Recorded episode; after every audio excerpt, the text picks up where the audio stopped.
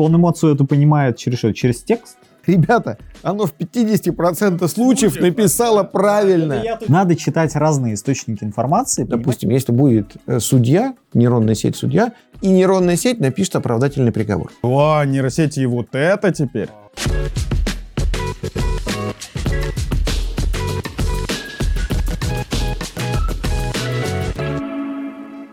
Всем привет, вы на канале Жиза. А, Я Саша Шканов, автор, ведущий этого канала. А, Вы смотрите наш новый формат, э, который называется ИИ «Что будет дальше?». А, Как вы понимаете, это новостной подкаст про искусственный интеллект, про нейросети. А, Куча новостей продолжает появляться в информационном поле. Все обсуждают нейросети, что, у кого они заберут профессию, куда их внедрят и так далее. Мы решили, э, чтобы успокоить себя и помогать вам вместе с нами разбираться э, в этом потоке информации, э, обсуждать самые свежие новости из мира нейросетей, генеративочек. Я уже так могу, мне кажется, говорить генеративочек. И у нас сегодня э, по-прежнему с нами э, Саша Крайнов, Александр Крайнов. И вы, скорее всего, даже помните э, его большую, э, очень длинную должность. Я скажу, почему именно он. Потому что э, человек, директор по развитию технологий искусственного интеллекта Яндекс. Вот. Это эксперт, который нас успокаивает, с которым мы вместе обсуждаем новости про нейросети и понимаем, разбираемся в них, и э, в конце решаем, что же будет с нами и с ними дальше. И сегодня э, за техническую составляющую, Вот. э, хоть и косвенно, но тоже представляет техническую сторону, техноблогер Сергей Романцев. Сережа, привет. Привет. Привет. Да, я ее готовил, правда. Ну вот, типа, техноблогер. Ну, ну как-то вот с музыкой, типа, связано это? Нет, вообще никак. Все, супер. Дальше таких шуток не будет. Э, Тебе по работе явно же приходится... Ты каждый день вообще думаешь о технологиях? э, Или это только по 24 работе? на 7 прям засыпаю, просыпаюсь, уже снятся все. Надо же что-то придумывать, генерировать постоянно.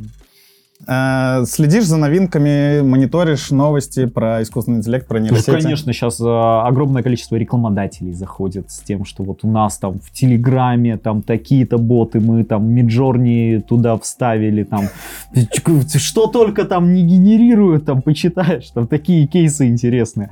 Большинство, правда, не, не работает, но как бы... Какую последнюю новость э, тебе прям вот запомнилась, которую ты прочитал? Такой, о, нейросети и вот это теперь? А, слушай, я так сказать не могу. У меня все закончилось на том, что Миджорни стал платный. Больше мы не можем э, генерировать папу Тезка. римского. Тезка. Там, генерировать папу римского в пуховике не можем. Но вот на этом у меня как-то закончилось. Потом Яндекс показал э, Яндекс GPT. Ну и, собственно, все. И Маск попросил всех притормозить. Тормозите.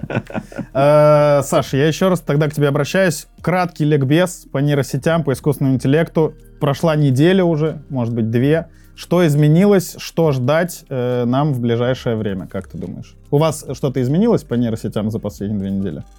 У нас, ну, у нас постоянно что-то меняется. Прям появилась такая там работающая нейросуммаризация.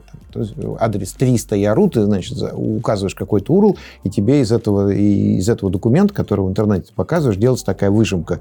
Очень короткая суть. А, мне очень Прям понравилось. типа раз, два, три, четыре, пять. Вот и там длинный текст засовываешь. До особенно если 30 это- тысяч символов, по-моему. Да, особенно если это какой-то юридический документ, который так ты умучаешься читать. И там или тебе дают сложный. выноски, здесь вас пытаются нагреть. Ну, не до такой степени, ну там просто то, что изложено, и прям так очень четко Тезисы. по пунктам. Да, тезисы, Слушай, ну да. это, кстати, очень классная история, даже когда ты новостные сайты читаешь, там же людям, э, кто это пишет, в основном там платят за символы, и вот они начинают там введение, там основная часть заключения, там много воды, воды, а она взяла такая, все, выжила себе. Появилось это, это, это стоит столько-то, все. Ну, тогда э, заберут работу таких великих э, онлайн-СМИ изданий, как вот это, вот это и вот это. Давайте к новостям. Э, Есть первая новость, чтобы как бы покопаться там. Чат GPT понимает намного больше эмоций, чем люди. Кликбейтно? Очень кликбейтно. А там как-то объясняется это? Нет. А Да, конечно, э, объясняется. Как он, э, он эмоцию эту понимает через что? Через текст? Хотите, я, э, хотите узнать? Х- Хотим, да? Я, я- я вот ставлю еще эту незакрытую скобку в конце. Ученые провели стандартные психологические тесты на группе людей и на бесплатной версии чат GPT. Тесты требовали от участников описать эмоции от, э, в вымышленных ситуациях, такие как похороны, достаточно вымышленная ситуация, профессиональный успех или оскорбление. По словам исследователей, чат GPT смог распознать и описать значительно больше эмоций, чем люди. Основываясь на этих результатах, исследователи считают, что чат GPT может быть полезным инструментом в психологии, например, в терапии, диагностике или улучшении общения между медицинскими работниками и пациентами. Ну, вообще, смотри, э, каждый раз, когда говорят о том, что там чат GPT что-то там распознал или там сделал или описал, это же все-таки что такое? Это некий анализ закономерности в тексте. Вот если есть какие-то тексты, под которыми следует такой-то вывод, там, не знаю, про эмоциональное состояние, про то, что в них рассказывается или еще что-нибудь, э, обучившись на этом, найдя такие закономерности, нейронная сеть действительно может сказать, да, я вот это прочитал, у меня вот вывод угу. такой. Я, знаешь, какую вещь могу интересную рассказать? Я как периодически, ну, очень часто слышу такую вещь, что вот, допустим, если будет э, судья, нейронная сеть судья, она никогда не сможет проявлять эмоции как человек. Ну, потому что люди Судья, судьи... в смысле, в суде? В вот суде, да, да, да. Потому что люди, судьи, они, значит, типа, они человечные, и они могут учесть какие-то обстоятельства, и вот да, то, что там и, человек и такой... вынести 001 да, оправдательный да, приговор. Да. Где как? Ну, не важно. В общем, каким-то образом это учесть. Так вот, пожалуйста, возьмите любую свою домашнюю. У всех же дома есть какая-то своя домашняя сеть. Если не у всех есть, то в интернете возьмите любую удобную вам привет. Хотите Яндексовскую. Ну, в общем, э, э, аналог чат GPT. Попробуйте сделать следующее. Вот какой-то, вот дайте какой-нибудь там, напишите текст, что какой-нибудь там, значит, там человек, там, не знаю, там, совершил какое-то против, противоправное действие, что-то, ну, напишите. И типа, что с ним нужно сделать. А потом замените его на каком-нибудь там, не знаю, а, беременную мать троих детей, которая там прекрасная женщина, и нейронная сеть напишет оправдательный приговор. Почему?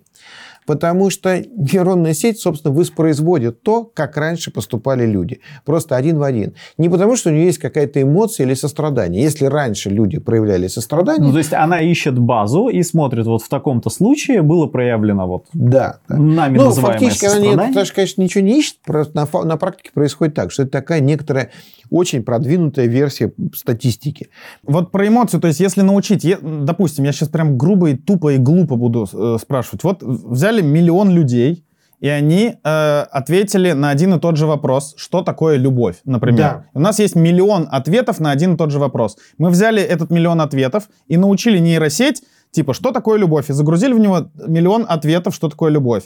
И дальше мы после э, того, как обучили его это, спрашиваем нейросеть, что такое любовь, он что-то усреднен, он будет понимать, типа, а это любовь, ты спросишь, и он э, сможет э, ответить, ну, да, это любовь. Сможет. Похоже, там, это даже, любовь. там даже интереснее такое, что, смотри, вот э, есть какой-то текст, э, неважно какой, вот вычерк, не знаем мы, какой был mm-hmm. текст, на иностранном, на незнакомом нам языке, где потом был такой вывод, это любовь. И теперь дальше, что как действует нейросеть. Пример подобным образом. На вход поступает какой-то текст, и она понимает, что, как правило, подобный, угу. похожий, семантически, слова, то есть по смыслу угу. близкий текст, ну там сложнее, чем слова и обороты, там какая-то очень, очень сложная зависимость ищет, что он ну, должен продолжиться выводом, это любовь. И это же просто нахождение таких закономерностей в тексте. Ты же понимаешь, вот мы сейчас, мы должны что-то прям очень ценное сказать, сейчас ценную мысль скажу. И это буду что... не я, скорее всего. Это, скорее всего, мне кажется, ты. Как работает текстовая нейросеть? Представь себе, что ты читаешь, видишь текст, на языке которого не знаешь. Угу. Вообще не знаешь, даже, даже близко. Вот. И ты много насмотрелся текстов на этом языке. Угу. И тебе дали кусок текста и говорят, допиши. А ты так, ты не знаешь, ну ты начинаешь писать какие-то символы, которые там часто встречаются, и вроде после этих было вот это. Ты такой дописал. И тебе говорят, ты понимаешь, что ты только что решил математическую задачу правильно. Ты такой, да Случайно ладно. попал, потому что А видел. здесь, а вот в этом куске дописывает, ты написал «это любовь», правильно прочитав, распознав эмоцию, которая была там. Ты такой, да ладно. Ну, это я же так просто, уже мы называем распознав эмоцию. Я же просто дописывал да, символы по дописал. логике этого языка, а я его видел много. Вот ровно это и происходит в нейронной сети. И это, с одной стороны, вызывает такое разочарование. Сейчас все такие зрители, все, я закрываю этот канал, потому что зачем? Что сюда приходить? Такой искусственный интеллект, а там просто дописывание слов. Но вдумайтесь, какая-то вот это, где реально какая-то сумасшедшая магия происходит. оказывается, на статистиках языка, вот просто обучаясь на статистиках взаимоположения слов и символов, можно делать логичные выводы о том, какая это эмоция, решать математические задачи, суммаризировать какие-то тексты. И поразительно то, что это вообще возможно. Я много разговаривал там с разными коллегами из разных компаний. Ну, большинство тех, кто этим занимается, даже понимая, как это работает, все равно ты так смотришь... Не перестает удивляться? Нет, все равно нет, как не перестаешь, да, не перестаешь удивляться. Ты такой, да как это все равно возможно? А еще я слышал где-то или читал, или у кого-то смотрел, все варианты предложил, э, что, по сути, мы не знаем, и вы тоже, это не мое предположение, что внутри и как происходит эта магия. То есть мы знаем, что мы даем на входе, мы знаем, что получаем на выходе, э, но мы не понимаем до конца, как это происходит конкретно вот там. Ну, и да, и нет. Потому что ну, конечно, мы знаем, потому что ты можешь принцип посмотреть, работы, у тебя, да. ты, ты знаешь принцип работы, ты знаешь математическую формулу, ты знаешь там каждое число и вот это все. Но все-таки миллиарды параметров. И есть, э, есть вещи, которые действительно не до конца понятны.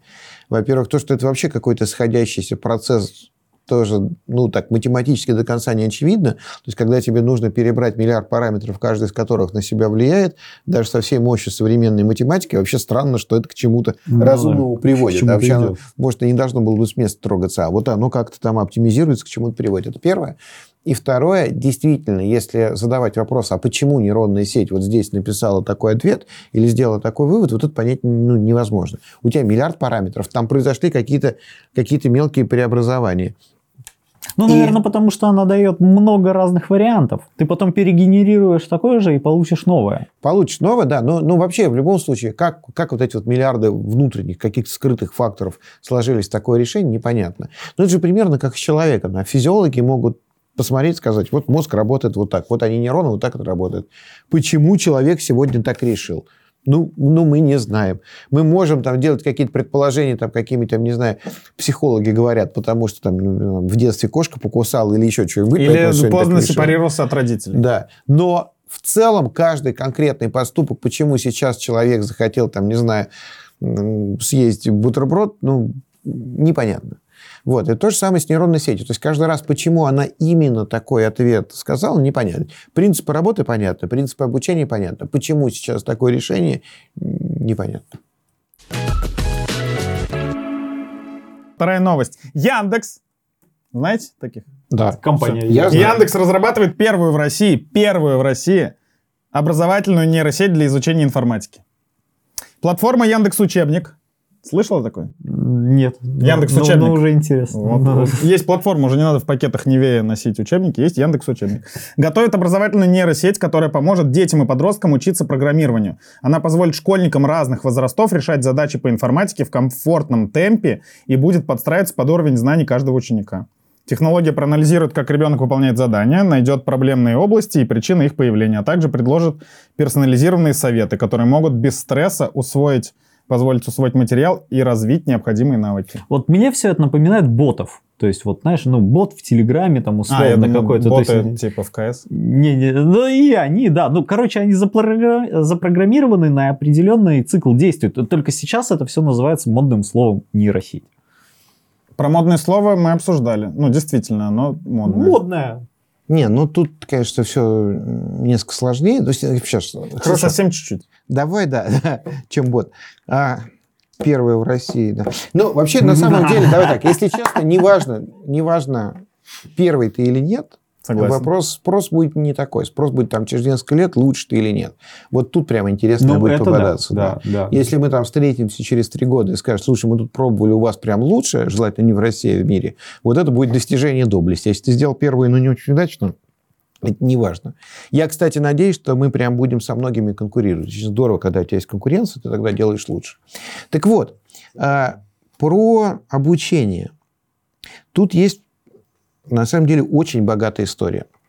Смотри, а, ну в идеале же каждого человека нужно вести, вот, э, учить его вести по такой образовательной программе, чтобы у него был максимально комфортный, максимальный темп, который для него комфортен. Про да, темп согласен. Да, темп, да, темп, да. факт, да. То есть ты что-то человеку объясняешь на грани его понимания, но все-таки, чтобы он понимал, и ты его ведешь так, чтобы ему было комфортно, чтобы он не уставал, было интересно. И и их еще фигачил, 30, да. 40 или 50. А вот их в один 30, момент. 40 и 50, а они разные. Вот 30, 40, 50 детей, и они разные. Разный темп. И, разный, и разный да, темп. И учителя нет возможности, во-первых, понять, какой темп для кого. Нет возможности с каждым много времени индивидуально приводить. А у алгоритма есть, ну, ты там размножаешь алгоритмы, у тебя алгоритм работает с конкретным человеком. И алгоритм, по идее, может ребенку задавать задание, получать ответ, и потому, насколько хороший ответ, давать следующее задание таким образом, чтобы, ну, ребенок успевал. Или по скорости его ответа, да? Типа, да, кликнул да, быстро, да, ну, да, типа... да. И, и главное, смотри, для ребенка такой, ну, прям нормальный гейминг. У тебя же Мгм. нету... э, ты же хочешь э, Тетрадки, участвовать где ты быстрее. записываешь Да, да, да, да, да, ты, да. ты соревнуешься сам с собой, ты там ни, ни с чем-то. У тебя даже не обязательно есть оценка. Ты просто, у тебя есть какая-то скорость прогресса, и тебе по кайфу, потому что, ну, ты не упираешься в какую-то преграду. Тебе, э, вот, ты, ты решаешь, хорошо. Чем лучше ты решаешь, тем дальше. Но ведь в любой компьютерной игре становится скучно, если ты там все выиграл, да? Нужно повысить уровень сложности. Не Вот надо Поэтому ничего. создали Red Dead Redemption. Чтобы ты максимально долго что-то Ну, делал. вот, вообще, короче, и- и это классно интересно. Вот нейронные сети в образовании, они для этого. Нейронные сети в образовании такой индивидуальный учитель, который тебя позволит вести по, ну, как бы по траектории с максимальной скоростью. Почему программирование? А, Интересно. Во- ну, во- тут, есть, тут есть дв- две причины. Во-первых, это максимально близкое нам, ну, мы в этом очевидно понимаем. А второе, э, понятно, на чем учить. У тебя накоплено много данных. Очень много, есть много всякого кода, есть много всяких каких-то вопросов, ответов по программированию, как что-либо делать, у тебя, ну, то есть у тебя есть существенный материал. Плюс ты еще можешь хорошо проверить, получилось или нет. Оно скомпилировалось, не скомпилировалось, получился нужный результат или нет. Ну, эти математические версии проверки. И поэтому программирование, ну, вот оно одно из такого, из самого классного, что чего можно начать. Ну, то есть, во-первых, нам это интересно, ну, это важно. Но нам тоже. Во-вторых, нам хочется, чтобы было, было Да. больше детей, которые умеют хорошо программировать, потому что они к нам потом работать придут. Ну и, в- ну и в-третьих, да, потому что тут понятно, на чем учить, есть данные. Ну и в принципе, программирование сейчас самый топ. То есть, как бы, хочешь, не хочешь, ты с ним Айтишечка так рулит. столкнешь. Конечно, ты с ним столкнешься. Не я сказал, любом- заметь. Айтишечка рулит. Вот ты понимаешь, ты, ты с ним столкнешься в любом Вот случае. ты бы кем в IT был? войти. Я Вот ты бы бы- блогером рассказывал. Нет, вот если ты вот в в IT сейчас вот завтра пойдешь, вот ты бы кем там был? Слушай, я не представляю. Ну, Там, примерно. э, Ну, типа, Data Science. Э, Да, Data Science там самые деньги, мне все говорят. Да? что да, там, там самые деньги, надо туда идти. Мне вот честно... Это правда. А, вот, да? Все, я да, Data Science. Да, да. А вы? Так можно первым сказать, там, фронт-энд, бэк-энд, но в основном сейчас рулит, да, Data Science, все. Обработка больших оборотов данных, объемов данных. Мне сейчас, мне сейчас, мне сейчас не нравится такое противопоставление. А больше денег получают лучшие специалисты в своей В области. своей области, это факт, да. То есть, а, знаешь, мне это напоминает, что, как и раньше, вот а, все говорили, идите в юристы.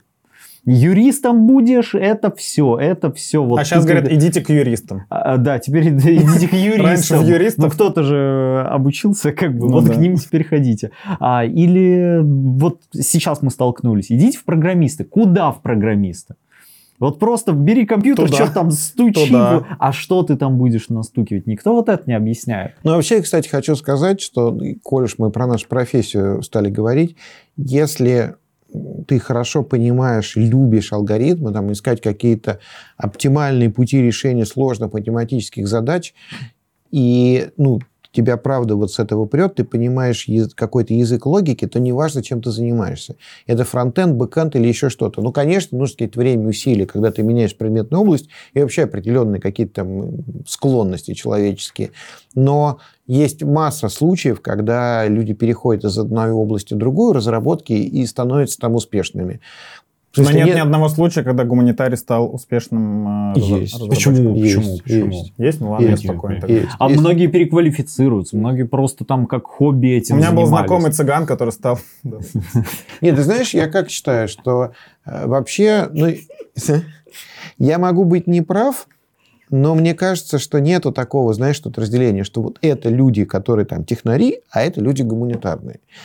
А Есть набор навыков технических, есть набор навыков гуманитарных. Есть soft skills, есть hard skills. Да, Слушай, есть- вот есть всю люди- школу я считал, что я гуманитарий, а потом оказался я технарь. Оказалось Вот наоборот, и да. То есть есть люди, которые обладают только техническими навыками, есть люди, которые обладают гуманитарными, а есть те, которые обладают и теми, и другими. Наверное, есть, которые ни тем, ни другим, ну, или в них это не раскрылось. Но в целом одно другому вообще не мешает.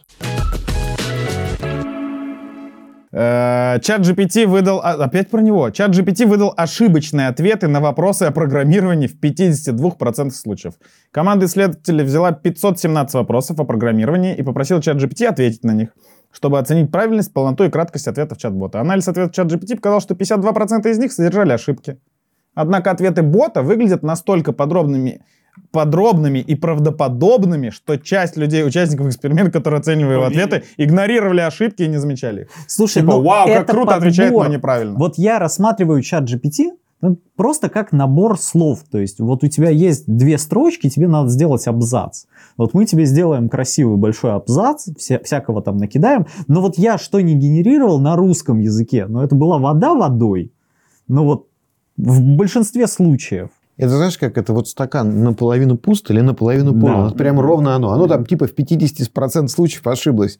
Ребята, оно в 50% Ну, случаев написало да, правильно. Это я тут читаю, что 49% а, процентов людей больше доверяют мнению а, телевизора, чем блогеров. И я буду так, 49 доверяют больше, чем... Подождите, это надо было говорить, 51 доверяют больше Э, блогеров. Это еще похоже, что типа они настолько были подробными и правдоподобными, что часть людей игнорировали ошибки. Это как будто ты вышел, типа, вот, э, рас- перескажи нам э, «Войну и мир». Ты такой, ну там, короче, было, и просто воды льешь. Как красиво стелет. А с людьми не так. Неправильно. А с людьми не так. Ты сейчас с человеком разговариваешь, он что-то тебе объясняет, и он настолько убедителен, хотя несет А такую... потом говорит, вот каталог. Ты, ты э, понимаешь, что это не так, но так интересно. Ну, в общем, смотри, что я тут хочу сказать, что да, что уже сети научились, это говорить очень связанно и логично. Если ты не знаешь действительно предметную область, то тебе сложно найти м, ошибку. А очень часто фактологически, очень часто ошибка. Профессионалы это называют термином галлюцинации, то есть у, нейронных сетей галлюцинации, то есть они пишут что-то несуществующее. Ты когда там спросишь, там, расскажи, там, любое, это, вот, любое удобное вам GPT, расскажи, как, каким способом крепятся плавники к телу слона, она, скорее всего, начнет описывать. Но э, количество этих галлюцинаций со временем потихоньку уходит, из-за чего их опасность, как ни странно, растет. Потому что когда он тебе в половине случаев несет ерунду, ты это знаешь, ты к этому готов, половине, скептически да. проверяешь. Если она начнет там ошибаться в одном проценте случаев, то начнешь это пропускать, ну, потому что, что, там 20 раз Ты проверил, все правильно, и все. То есть такая проблема действительно есть. И вот такой, знаешь, навык, который люди, мне кажется, должны обрести, пользуясь нейронными сетями, это такой некоторый скепсис и желание перепроверять, такое Мгм. критическое мышление. Вообще, честно говоря, это было бы полезно не только с нейросетями, это всегда полезно. всегда полезно. Читать разные Например, при источники первом браке. информации. Но здесь прям особенно полезно. Надо читать разные источники информации, понимать. Мне очень нравятся Почему вот эти... при первом? Ну, извини, да. Мне очень нравятся вот эти сайты, где картинка какая-нибудь. Желто-черный? Да, да, да, да. И кликбейт там заголовок. логотип? У них тоже там очень часто кликбейтный внизу кликбейтный заголовок, и ты там читаешь, там как будто уже все вообще, мир с ног на голову Ой, перевернулся. если я знаю, чем сегодня займусь. Ну, не- ну типа, я пред- предложу нейросети э, придумать э, заголовки для порно-роликов, основанные на известных литературных произведениях. Возможно такое? Без проблем. А, Придумает, конечно. Слушай, ну это прям... Мы его второй раз теряем. Первый раз это была Чем занималась Анна сейчас, да. Каренина, когда изменяла мужу? Э, Вот смотрите, как быть, если уважаемые издания, вроде Time, заявляют о том, что АИшка уже при- про- превзошел человека во многих задачах? Или, э, а получается, типа, что на самом деле искусственный интеллект все еще... Слушай, ну, не такой во-первых, идеальный. а, любое а, издание, у него есть разные авторы, есть разные редакторы, у них есть свое разное мнение, можно соглашаться, кто-то считает их а, авторитетными, кто-то не считает, и так у каждого. Э, Кто-то будет верить там свои- своим источникам, а, поэтому, мне кажется, сколько людей, столько и мнений, и вот объективно здесь, ну, тоже так... А как вы относитесь... конечно, да, превзошел. странно. Как вы относитесь вот, ну, к СМИ, которые, на, ну, многие СМИ на этом же просто сейчас только на этом и едут? На чем? На том, что генерят, Просто генерят, на, генерят? нет, просто на теме искусственного интеллекта. Ну, смотри, я вначале прям бесился, а а потом как бы, ну, привык, ты ничего не сделаешь, потому что вопрос же, что, какая цель у СМИ? Ну, у СМИ цель, чтобы прочитали. Да. Если Ну, ты сделаешь да. Правдивый, реалистичный, скучный заголовок, но это никто не будет читать. Ну, вот смотри, давай, предположим, вот такой сюжет опишем. А, Я встречаюсь с журналистом и говорю, мы тут, значит, посчитали статистику, и есть статистическая модель, которая лучше случайного там предполагает, кто там возьмет следующего Оскара. Они такие, ну, что-то не очень. Говорю, «М- м- Машинное обучение сделало, они, ну, постарайся лучше. Нейросеть. Искусственный интеллект, можно сказать? Да. Значит, что, значит, можно сказать? Искусственный интеллект э, рассчитал... Предска- пред- следующего предскажет, победителя там, э, там, предсказал там вероятность, э, кто выиграет Оскар. Ну, хорошо. И заголовок такой. Искусственный интеллект Яндекса выбрал следующего победителя. Во. И все. Ну, э, Но, понимаешь, с другой стороны, если я к поисковику сейчас обращусь и напишу ему, вот кто выиграет Оскар, он же мне тоже выдаст какие-то результаты. Какие-то выдаст, да. Но смотри, давай так, что в любом случае, отставляя вот эту историю с хайповостью заголовков, тут-то Таймс правду написал. Потому что действительно есть большое количество узких задач, где э, искусственный интеллект, ну, естественный интеллект обыгрывает. Ну смотри, просто самая классика. Распознавание лиц. Вот мы хорошо распознаем лица знакомых, людей, которых видели многократно. Если тебе показать одну фотографию незнакомого тебе человека, а дальше предложить найти его там среди тысячи других фотографий, для тебя будет дико тяжелая задача. Ты начнешь ошибаться такой. Вот это он, не он или еще что-то. А теперь по одной фотографии найти ровно того же, например, из миллиарда лиц. Ну, все, сразу. это ну, нерешаемо. сложнее. Ты, ты, у тебя очень много будет таких, таких ложных ошибок. Такой смотришь, ну, нет, или ищешь, ну, ты, ты ошибешься. Для машины это решенная задача. Вот мы, ну, в метро можно пройти по лицу, пожалуйста, он тебя распознает. В метро Телефон- могут по твоему лицу пройти даже. Телефон Да, у распознает... меня было такое. Мне приходило уведомление, Да. что я только что проехал. Телефон, телефон распознает тебя по лицу. Ну, то есть, в общем, алгоритмы здесь, хорошо, они могут когда-то ошибиться где-то, но разница с человеком несопоставима. Они это делают намного круче. Поэтому может ли искусственный интеллект обойти человека в решении конечно. какой-то конкретной задачи? Если Конечно. в шахматах уже обыгрывал и В спокойно. шахматах то- обыгрывает, ну, в а обыгрывает. Ну, в общем, есть много задач, где обыгрывает. А есть задачи, которых вообще даже и близко не может. Ну, это абсолютно нормально. Просто что-то, что для, иску- что для искусственного интеллекта оказывается довольно просто решаемо, для человека может быть дико сложно. И наоборот. Google обучает роботов так же, как чат-ботов. Новая модель обучения RT2 позволяет не прописывать для роботов инструкции под каждое действие. Теперь, когда роботу необходимо что-то сделать, он может обратиться к массиву данных, подобному большой языковой модели, и найти подходящее решение там.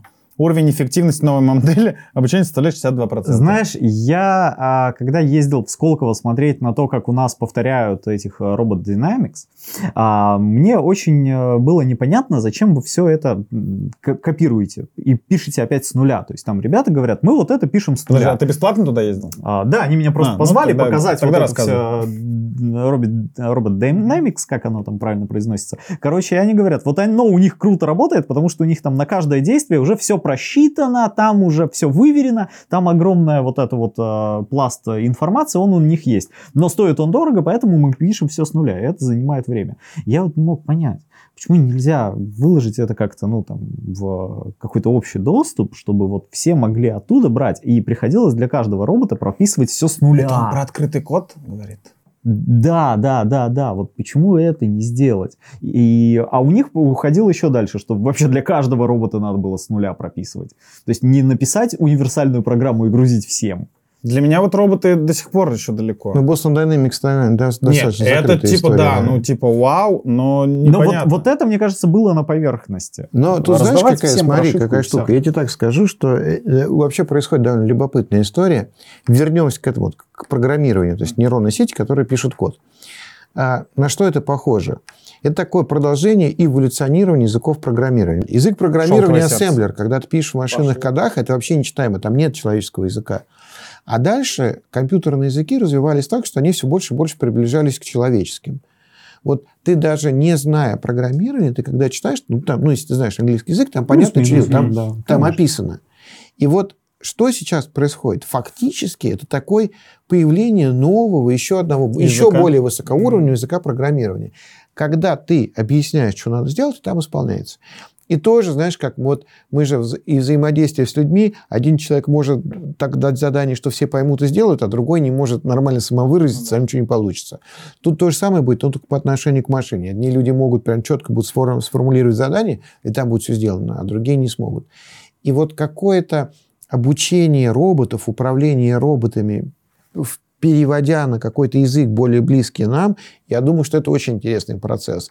Не факт, что оно приведет к действительно какой-то эффективной их работе или еще чему-нибудь. Может быть, это во Ну, что-то 62%, переродится. да? там Ну, это 62%. интересно. Ну, Да. это не шибко много. Но да, это, блин, это развитие, это прикольно. Да роботы вообще зачем нужны? Слушай, ну, роботы нужны, чтобы лазить там в какие-нибудь шахты, где там газ А у тебя робот-пылесоса нету, да? Вот, робот-пылесос. Ну, кстати, я, я я, вообще вообще в них не верю. Я после второго Терминаторов вообще отказался от роботов. Я вот не верю в роботов-пылесосов. А почему вообще. после Ну, второго? То есть знаю, первый был что норм, да? а Первый Второй вообще что-то- норм. что-то- После второго все, я такой, роботы, все. Они действительно завоюют мир. Да, конечно. С нейросетями все понятно уже. Все полезно, интересно, супер, круто, применимо. А роботы, ну ладно, пылесос, но он прям не такой уж прям робот, он больше пылесос, чем Ладно, робот. хорошо. Давай, я, правда. с- давай я сейчас найду робот, которым ты пользуешься. Давай. Лифт. Робот-лифт? Лифт, ну, он же А, ездит просто лифт? автоматически, прикинь. Ты ему только кнопку Ну, нажимаешь, же говоришь, не мне на пятый этаж. Ну, он бы сам назывался робот-лифт. понимает, где останавливаться. когда они оживут, он, он тебе предъявит. Ну, а он ты же- скажет, ты- ты меня ты лифтом знаешь, не- что когда-то называл». в первых лифтах, до, или лифтах, лифтах, очень долго сидел человек, лифтер. Была такая прям профессия. И ты тобой? заходишь- Ну, вот так говоришь, ты заходишь, он с тобой сидит? Он, он там сидит А, всегда. на стуле он сидел, И ты да. говоришь там, какой этаж? И человек там, пш, ручку, там лифт едет, такой, ты не мог остановился. сам. Он дверь открыл, да, выходи, пожалуйста. А потом, конечно, события. Лифты становятся беспилотными. Все такие, а кто будет нести ответственность, А, ну, если что-то случится? как можно назвать? А куда мы- лифт. Куда мы денем всех лифтеров? Ну, как-то разобрались с этим. Вот, и нормально, ничего. Вот мы ездим в этих Прикинь- автоматических лифтах, и нам нормально. Прикинь, завтра назовут. э, Робо-лифт Яндекс. Робот-чайник будет. Вау. Из роботов меня больше всего впечатлил ровер, яндексский робот, э, который доставляет еду. И это не реклама. Я его увидел и такой, вот это робот. А пылесос А знаешь, Они всех умиляют. просто пылесос, Да. который не заставляет меня наклоняться. И то, Он за роботом-пылесосом тоже надо наклоняться. Разница только в том, что ровер Яндекса милый. Вот у него есть глазки, и все к нему так относятся бережливо, там помочь ему хочется. Знаешь, я, просто вокруг офиса в Хамовниках их прям много ездит, и прям по людям видно хорошо, кто местный, кто здесь живет, а кто нет. Потому что если человек пытается такой... пнуть? Ф- Нет, нет, никто, ну, их не пинают. Кто фотографирует, такой прям оборачивается, ничего себе, значит, не местный. А все местные, они прям ходят абсолютно спокойно. Ну, то есть это просто часть привычного пейзажа, Ну, да. но ездит и ездит, к ним привыкли. Хороший пейзаж, чтобы Согласен. у всех был такой пейзаж. Закончим на позитиве. Чтобы все, все чтобы жили в Хамовниках, мы вам желаем, блин, счастья, здоровья, квартиру в Хамовниках, чтобы ровер ездил. Вот. А, что? Давай, квартиру там, где вам нравится. Да, И где ездят роверы? да. А второй И- в или даже так, давайте пожелаем, что там, где ваша, чтобы там, где ваша квартира, чтобы вот там вам нравилось жить. Вообще идеально. Представляете, мы прям сейчас вот И еще... туда приехал Роберт. Да, сейчас закончим, откроем бутылочку вина и будем э, мечтать. А, на хорошей ноте закончим про роботы. Сегодня это были э, свежачок наших новостей, которые мы вместе с нашей командой канала Жиза подобрали, чтобы с вами обсудить. Как ощущение? Э, страшно? Стало более-менее понятно? Э, придешь еще? Или все, давай больше не Ничего видеться, не понятно, обсуждать? но очень интересно. Ничего не понятно, но очень интересно. Мне это тоже э, нравится, потому что это и полезно, и интересно, как и все на нашем канале. Саш, тебе как приходить к нам в студию? Да, было сплошное удовольствие. Да, если бы еще вентиляция работала. Друзья, э, вам спасибо большое, что досмотрели этот выпуск до конца. Э, пишите в комментариях, э, как вы относитесь вообще к новостям про нейросети. Использовали ли вы нейросети, искусственный интеллект в своей работе, в жизни, просто прикалывались? Э, кидайте ссылки э, на ваши э, получившиеся картинки или какие-то материалы, которые вы создали с помощью нейросетей. Или э, расскажите, как вы показали э, бабушке или дедушке, открыли мир генеративных нейросетей. Вот. А, лайки, подписки, подписывайтесь на Сережу, на нас, на Сашу. Можно на тебя куда-нибудь подписаться? Не, сюда просто приходите. Все, нормально, сюда я тут буду, приходите, да. стойте, Саша выйдет, пофоткаемся с ним. Э, спасибо всем подписчикам канала Жиза. Увидимся на следующей неделе в следующем выпуске новостного подкаста и и что будет дальше. Всем лайк. Пока. Пока. Пока.